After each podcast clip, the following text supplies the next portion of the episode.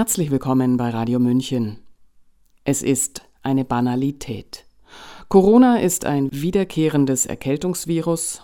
Dagegen bauen wir ein natürliches Immunsystem auf und Kinder erkranken seltener und schwächer als ältere Menschen. Dennoch hat sich die Ständige Impfkommission nun mit einer Impfempfehlung für alle 5- bis 11-Jährigen hervorgetan. Den Autoren, Wildnispädagogen und Prozessbegleiter Bastian Barucker rief diese Tatsache auf den Plan. Er verfasste den Artikel Medizinischer Verrat, den Sabrina Khalil für uns eingelesen hat. Am 25. Mai 2022 änderte die Ständige Impfkommission STIKO ihre Empfehlung für Kinder im Alter von 5 bis 11 Jahren hinsichtlich der Covid-19-Impfung. Die STIKO hatte vorerst aufgrund, Zitat, ungenügender Daten zur Impfstoffsicherheit und der sehr geringen Krankheitslast, Zitat Ende, keine Empfehlung für gesunde Kinder dieser Altersklasse ausgesprochen, die in Deutschland 5,2 Millionen Kinder umfasst. Von nun an jedoch, Zitat, empfiehlt die STIKO allen anderen Kindern zunächst nur eine Covid-19-Impfstoffdosis. Zitat Ende. Das nur bezieht sich darauf, dass Kindern mit Vorerkrankungen und Kindern, in deren Umfeld Risikogruppen vorhanden sind, bereits zwei Impfungen empfohlen wurden. Letzteres basiert auf der unbewiesenen Annahme, dass geimpfte Kinder das Virus weniger verbreiten als ungeimpfte und dem Eingeständnis, dass die Impfung die Risikogruppe eben nicht ausreichend schützt. Werfen wir einen Blick auf die faktische Grundlage für die neue Impfempfehlung für Kinder. Die Qualität der Daten. Grundlage einer Analyse sind valide Zahlen, die Krankheitslast und Krankheitsschwere durch Covid-19 für Kinder in diesem Alter darstellen und solide Erkenntnisse über die Wirksamkeit und potenzielle Gefährlichkeit der Impfung liefern. Da es sich bei der gentherapeutischen Behandlung mit mRNA-Stoffen nicht um eine klassische Impfung, also der Konfrontation des Immunsystems mit einem von außen zugeführten Antigen oder Toxin handelt, taucht das Wort in diesem Text stets in Anführungszeichen auf. Wie im gesamten Corona-Geschehen begegnen wir bei einer Bewertung der Sachlage der Schwierigkeit, dass sowohl die Inzidenzzahlen als auch die Zahlen zu Hospitalisierungen nicht aussagekräftig sind. Das RKI weiß um diesen Sachverhalt und stellt bezüglich der sogenannten Fallzahlen Folgendes fest. Zitat bei der Interpretation der Fallzahlen muss berücksichtigt werden, dass seit März 2021 an Schulen eine anlasslose, routinemäßige SARS-CoV-2-Antigentestung bzw. PCR-Pool-Testung durchgeführt wird und dadurch auch viele asymptomatische SARS-CoV-2-Infektionen detektiert wurden, die ohne diese regelmäßige Testung nicht nachgewiesen worden wären. Zitat Ende. Bei der Errechnung der Fallzahlen fällt weiterhin ins Gewicht, dass das anlasslose Testen gesunder Kinder einen Großteil falsch positiver Testergebnisse hervorbringt. So kann weder eine Aussage über Infektion noch über Infektiosität getroffen werden. Die Mängel des PCR-Tests hinsichtlich seiner diagnostischen Fähigkeiten sind seit zwei Jahren bekannt und unwiderlegt. Auch die Aussagekraft der Zahlen zu den Hospitalisierungen ist nicht valide genug, um festzustellen, wie viele Kinder im Alter von fünf bis elf Jahren wirklich ursächlich wegen Covid-19 in ein Krankenhaus eingeliefert wurden, wie das RKI selbst im epidemiologischen Bulletin 21 feststellt. Zitat als Marker für die Krankheitsschwere kann der Anteil der hospitalisierten Fälle betrachtet werden. Bei der Interpretation der Daten muss jedoch berücksichtigt werden, dass in den IFSG-Meldezahlen auch Fälle gezählt werden, die nicht aufgrund einer Covid-19-Erkrankung stationär behandelt wurden, sondern bei denen im Rahmen der stationären Behandlung wegen einer anderen Erkrankung ein SARS-CoV-2-Nachweis erfolgte. Dadurch wird die Hospitalisierungsrate überschätzt. Zitat Ende. Um zu verdeutlichen, wie unzuverlässig die Zahlen sind, stellt das RKI selber fest, Zitat, Daten von 1501 Kindern und Jugendlichen, Stand 30.04.2021, wurden in einem Preprint veröffentlicht. Die AutorInnen geben an, dass die Mehrzahl 54 Prozent der in der Erhebung erfassten PatientInnen nicht primär wegen Covid-19 hospitalisiert wurden. Die Covid-19-Diagnose wurde bei einem großen Teil der hospitalisierten Kinder und Jugendlichen im Rahmen des Aufnahmescreenings gestellt. Zitat Ende. Bei den 5- bis 11-jährigen Kindern war diese Fehlklassifizierung noch deutlicher, da, Zitat, bis zum 20.02.2022 in der Altersgruppe 5 bis 11 Jahre insgesamt 689 Fälle gemeldet wurden. Davon waren 234, also 34 Prozent, wegen Covid-19 hospitalisiert worden. Für 455 Fälle wurde eine andere Aufnahmediagnose angegeben und es bestand nebenbefundlich eine SARS-CoV-2-Infektion. Zitat Ende. Die Krankheitslast durch SARS-CoV-2 Die generelle Empfehlung für Kinder im Alter von 5 bis 11 Jahren wurde ursprünglich wegen der sehr geringen Krankheitslast und ungenügender Sicherheitsdaten von der STIKO nicht ausgesprochen. Die wissenschaftliche Begründung der neuen generellen Empfehlung liefert keine neuen Erkenntnisse hinsichtlich der Krankheitslast. Eher zeigt sie ein weiteres Mal deutlich auf, dass Corona für Kinder keine signifikante Gesundheitsgefahr darstellt. Eine im RKI-Bericht erwähnte Studie kam zu folgendem Ergebnis. Zitat es wurde angegeben, dass 0,016 Prozent aller SARS-CoV-2-infizierten 5- bis 11-jährigen Kinder aufgrund einer therapiebedürftigen Covid-19-Erkrankung hospitalisiert werden mussten. Von SARS-CoV-2 infizierten Kindern ohne Vorerkrankungen wurden 0,009 Prozent hospitalisiert. Das bedeutet, dass weniger als 1 pro 10.000 SARS-CoV-2 infizierter 5- bis 11-jähriger Kinder ohne Vorerkrankungen wegen einer therapiebedürftigen Covid-19-Erkrankung hospitalisiert wird die Häufigkeit einer Covid-19-assoziierten Aufnahme auf eine Intensivstation ITS lag für alle Kinder bei 0,007 Prozent und für Kinder ohne Vorerkrankungen bei 0,002 Prozent aller SARS-CoV-2-Infektionen in dieser Altersgruppe Insgesamt war die Häufigkeit der Hospitalisierungen und ITS-Aufnahmen in der Gruppe der 5- bis 11-Jährigen von allen pädiatrischen Altersgruppen am niedrigsten. Auf Basis dieser Ergebnisse und der IFSG-Meldedaten muss angenommen werden, dass die Krankheitsschwere von Covid-19 bei den 5- bis 11-Jährigen im Vergleich zur Gesamtheit aller Infizierten deutlich geringer ist.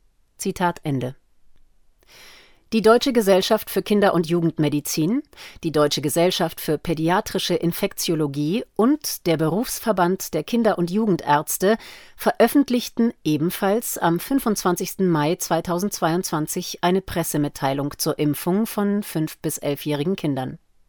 In dieser heißt es, Zitat, die primäre Krankheitslast dieser jungen Altersgruppe durch schwere Erkrankung ist unverändert sehr gering.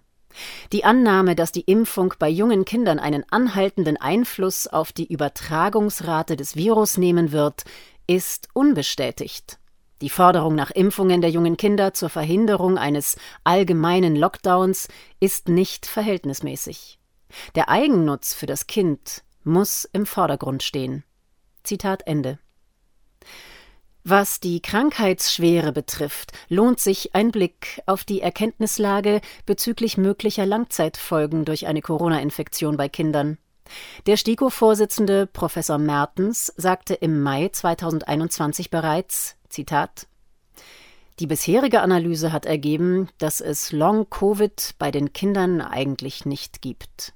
Zitat Ende. Der aktuelle Bericht des RKI weist bezüglich Long-Covid bei Kindern im Alter von fünf bis elf Jahren darauf hin, dass es, Zitat, insgesamt häufig schwierig ist, zwischen Folgen der Covid-19-Erkrankung und den Auswirkungen durch die Kontaktbeschränkungen während der Pandemie zu unterscheiden. Zitat Ende. Es gibt demzufolge weiterhin keine Evidenz dafür, Long-Covid als signifikante Gesundheitsgefahr zu deklarieren. Jedenfalls ist es nicht weniger gefährlich als die Maßnahmen. Die Mortalität bis zum 21. April 2022, Zitat, wurden an das RKI neun Todesfälle im Alter von fünf bis elf Jahren übermittelt, bei denen Covid-19 als Todesursache angegeben war. Alle Kinder litten bereits vor der Covid-19-Erkrankung an schweren Grunderkrankungen. Zitat Ende. Bereits im April 2021 wies die Deutsche Gesellschaft für pädiatrische Infektiologie darauf hin, dass mehr Kinder an Influenza als an Corona sterben und dass eine viel größere Zahl von Kindern im Verkehr oder durch Ertrinken umkommen. Es lässt sich zusammenfassend feststellen, dass Kinder im Alter von fünf bis elf Jahren keinem signifikanten Risiko durch SARS-CoV-2 ausgesetzt sind.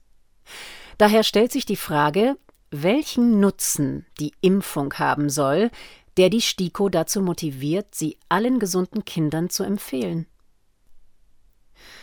Die natürliche Immunität versus hybride Immunität.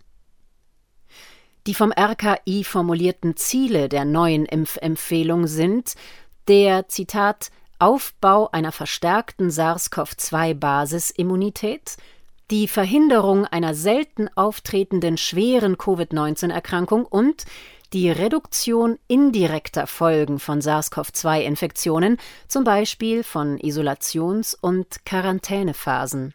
Zitat Ende.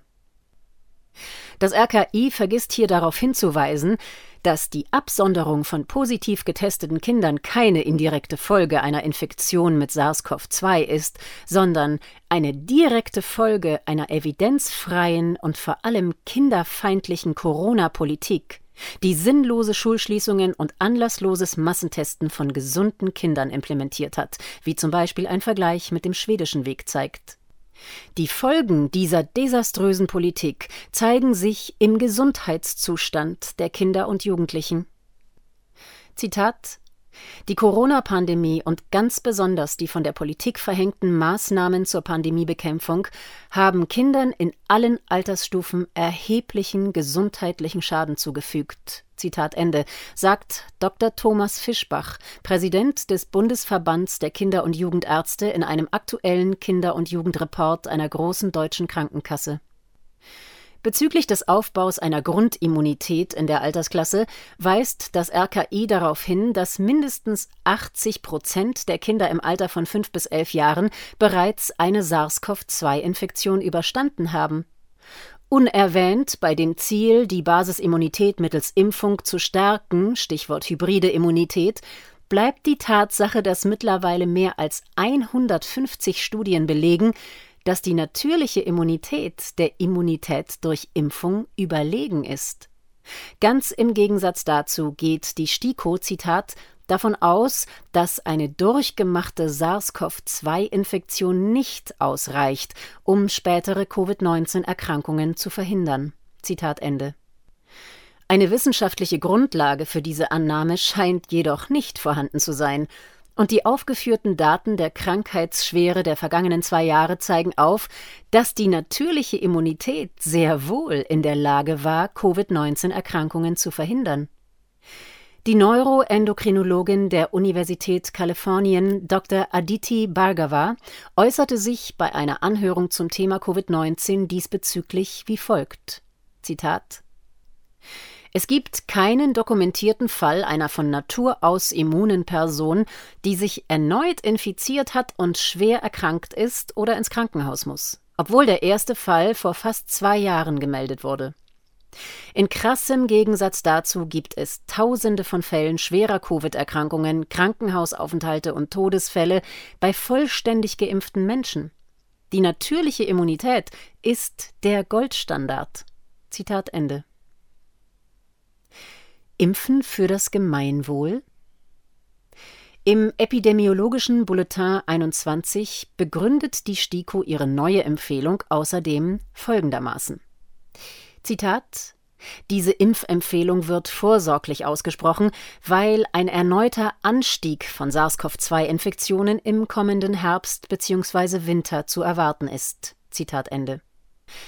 Diese Aussage ist deshalb bemerkenswert, da es sich dabei um bekanntes Grundlagenwissen der Epidemiologie handelt, nämlich dass Coronaviren aufgrund ihrer Saisonalität in der Erkältungszeit vermehrt auftreten und zu Atemwegserkrankungen führen können.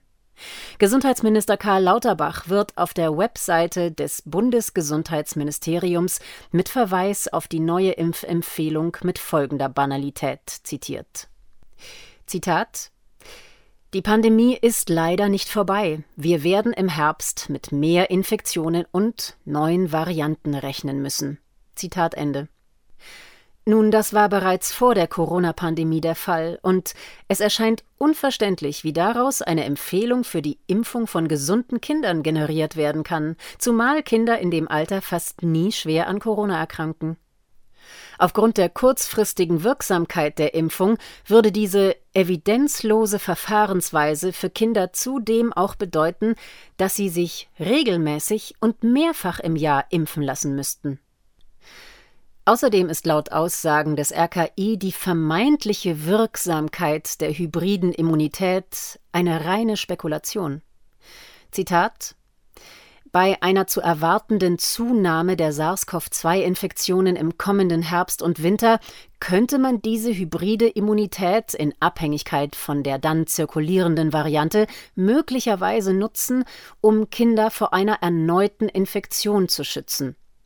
Bei einer Impfung zum jetzigen Zeitpunkt wäre aufgrund des beobachteten Waning das ist die abflauende Wirksamkeit, Anmerkung des Verfassers, bei einer Impfung zum jetzigen Zeitpunkt also wäre aufgrund des beobachteten Waning der Immunschutz gegen asymptomatische Infektionen sowie milde und schwere Covid-19-Erkrankungen zum Ende des Jahres allerdings schon deutlich reduziert. Zitat Ende.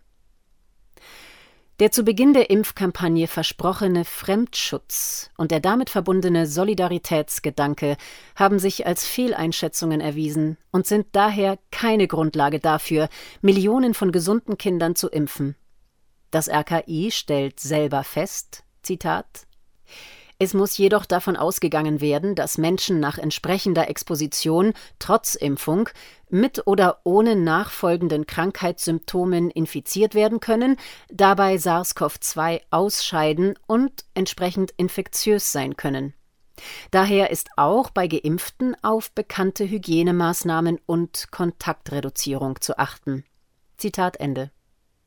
Weiter stellt das RKI bei der Impfung von 5- bis 11-Jährigen fest, Zitat die Impfeffektivität zur Reduktion des Übertragungsrisikos von SARS-CoV-2 wurde bei 5- bis 11-jährigen Kindern bislang nicht untersucht.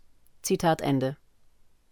Ursprünglich wurde die Impfung bereits allen Kindern empfohlen, in deren Umfeld Personen aus der Risikogruppe zu finden sind. In oben getätigter Aussage wird allerdings klar, dass diese Begründung keinerlei faktische Grundlage hat. Der Epidemiologe Alexander Kekulé kommentierte die Entscheidung der STIKO in einem Podcast mit dem MDR so: Zitat Es wäre interessant zu verstehen, was die STIKO sich dabei gedacht hat. Die Begründung zitiert nicht eine Studie. Es werden vor allem eigene Arbeiten zitiert und Sachen, die damit nichts zu tun haben. Ich frage mich, wie kommen die da jetzt plötzlich darauf? Zitat Ende. Der Verein Ärzte für individuelle Impfentscheidung betitelt seinen Kommentar zur STIKO-Empfehlung mit Die STIKO hat fertig und kommt zu folgendem Schluss. Zitat nach der letzten servilen Impfempfehlung der STIKO muss hier ergänzt werden, dass wir die Kinder nicht vor Covid, wohl aber vor den Politikern und jetzt auch vor der STIKO schützen müssen. Die STIKO hat fertig. Kinder brauchen keine Covid-Impfung. Gar keine. Zitat Ende. Ein Muster wird erkennbar. Bereits die Empfehlung der Auffrischungsimpfung bei 12- bis 17-Jährigen wurde von der STIKO nicht mit einer Schutzwirkung für das Kind begründet, sondern folgendermaßen: Zitat Mit dem Ziel der Reduktion der Transmission und der damit verbundenen Verhinderung von schweren Covid-19-Erkrankungen in der Bevölkerung empfiehlt die STIKO die Auffrischimpfung für 12- bis 17-jährige Kinder und Jugendliche. Zitat Ende. Vorangegangen war ein ähnliches Prozedere wie bei der Empfehlung für 5- bis 11-jährige Kinder.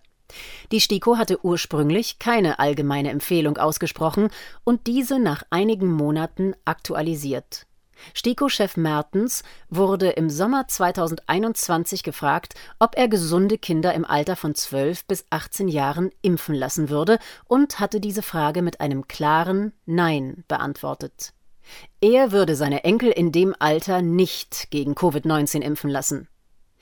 Neben der Tatsache, dass laut STIKO das Risiko der Nebenwirkungen den Nutzen überwiegen würde, begründete die STIKO ihre Aktualisierung damals so: Zitat diese Empfehlung zielt in erster Linie auf den direkten Schutz der geimpften Kinder und Jugendlichen vor Covid-19 und den damit assoziierten psychosozialen Folgeerscheinungen ab.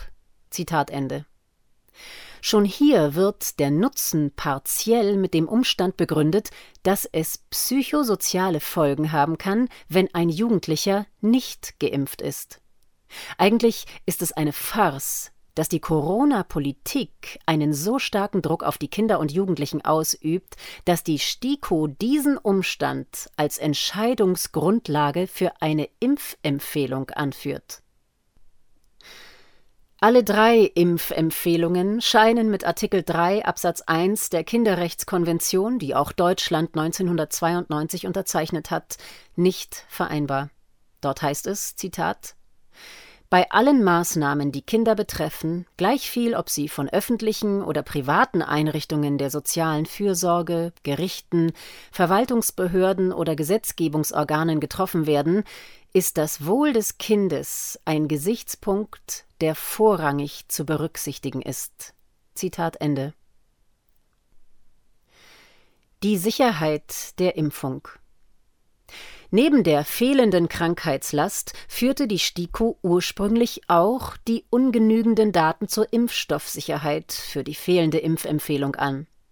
Scheinbar gibt es nun eine ausreichende Sicherheit, um die potenzielle Gefahr durch Nebenwirkungen einzuschätzen, weshalb seit dem 25. Mai 2022 die Impfung von Kindern mit einer verringerten Dosis des Comirnaty-Impfstoffs von Pfizer empfohlen wird die von Pfizer finanzierte Zulassungsstudie wurde an nur 2200 Teilnehmern durchgeführt.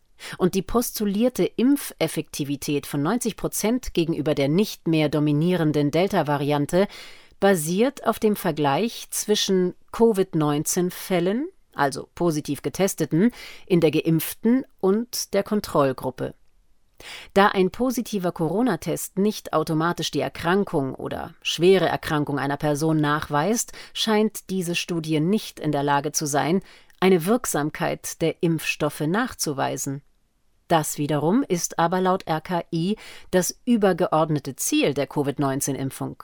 Das RKI schreibt selbst, Zitat, Schwere Covid-19-Erkrankungen oder PIMS-TS wurden weder in der Impfstoffgruppe noch in der Placebo-Gruppe berichtet. Zitat Ende.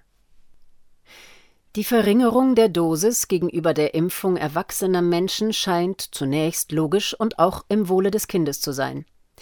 Der Toxikologe Professor Stefan Hockertz, der aufgrund der Reaktionen auf seine Kritik an den Corona-Maßnahmen Deutschland verlassen hat, weist in einem aktuellen Interview jedoch darauf hin, dass die Dosierung des Impfstoffes keine Aussage darüber trifft, mit wie viel Spike-Proteinen das Immunsystem in Kontakt kommt, da es keine Daten darüber gibt, wie viele Proteine durch den Körper aufgrund der mRNA produziert werden.